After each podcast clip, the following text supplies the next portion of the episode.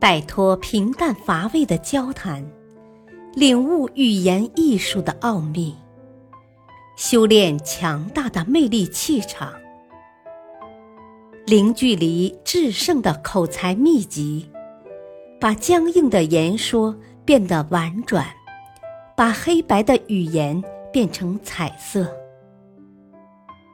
幽默沟通学，作者陈浩，播讲汉乐。第二章：化窘解难，做一个幽默的精灵。巧言妙语解危机，幽默心得。在生活中，我们会处在很多对我们不利的场合。假如我们能借助巧妙幽默的语言予以化解，那么我们就可以把握局势，化解危机。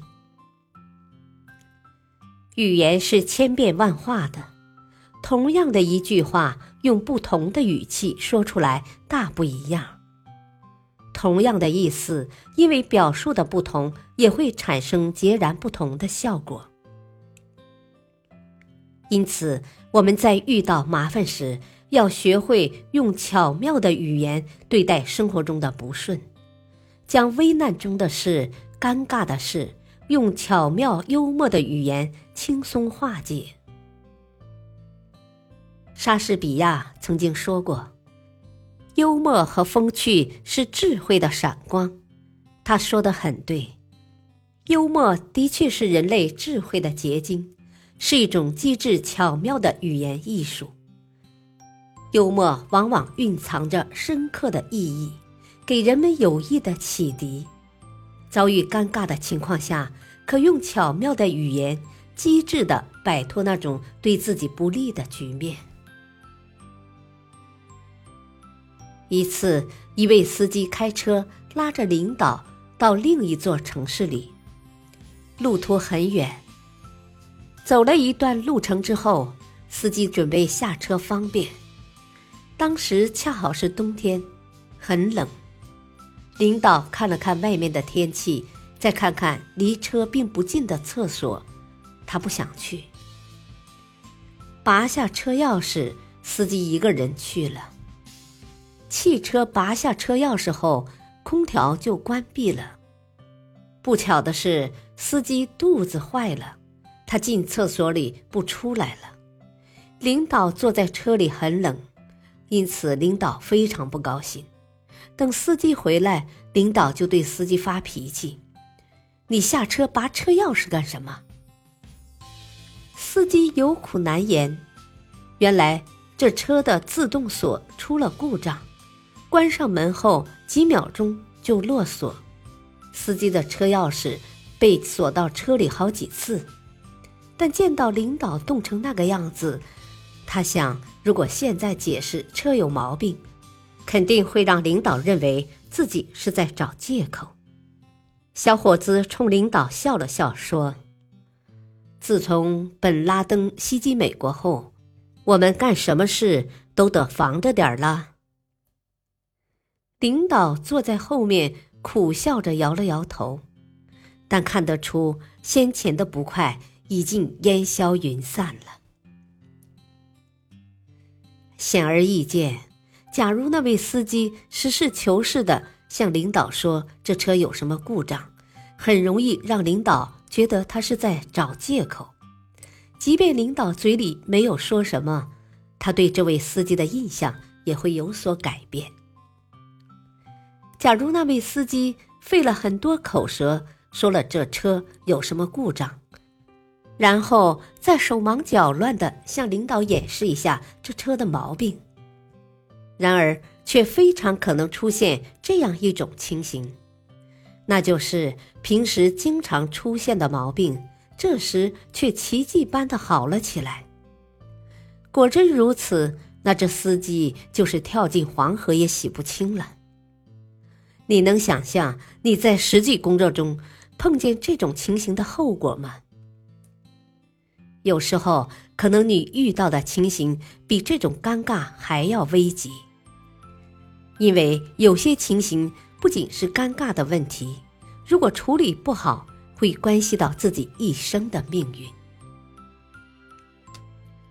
在很久以前，有一位皇帝突发奇想，想考考他的大臣是不是机智聪慧。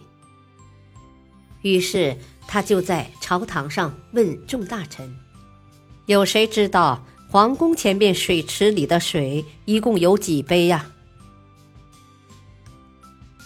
有个机智的大臣思考了一会儿，回答说：“假如杯子跟水池一样大，就是一杯；假如杯子只有水池的一半大，那就是两杯；假如杯子只有水池的三分之一大。”那就是三杯。假如杯子只有水池的四分之一大，就是四杯。听完这位大臣的话，皇帝满意的点头称赞，并奖赏了这位大臣。这位皇帝突然心血来潮，要人说出皇宫门前的水池有几杯水，这确实是一个刁钻的难题。面对这一难题，机智的大臣并没有直接作答，而是先说杯子。他先假定杯子的大小，然后给出巧妙而又无懈可击的回答，实在令人佩服。生活中免不了会有论辩，如果在论辩中巧用幽默，就可以在戏谑、诙谐、风趣。愉悦之中取得论辩的胜利，并且使对方心悦诚服的甘拜下风。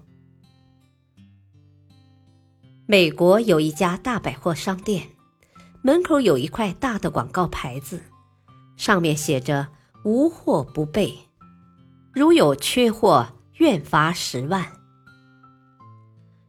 有一个人很想得到这笔资金，便去见经理。开口就说：“潜水艇在什么地方？”经理带他来到第二十二层，当真有一艘潜水艇。他又说：“我还要看飞行船。”经理又带他到第九楼，一看确实有一飞行船。这个人还是不肯罢休，问道：“可有肚脐眼长在脚下面的人？”他以为这一问，经理必然会被难住了。谁知经理声色不动，平静地对旁边的店员说：“你来一个倒立，给这位客人看看。”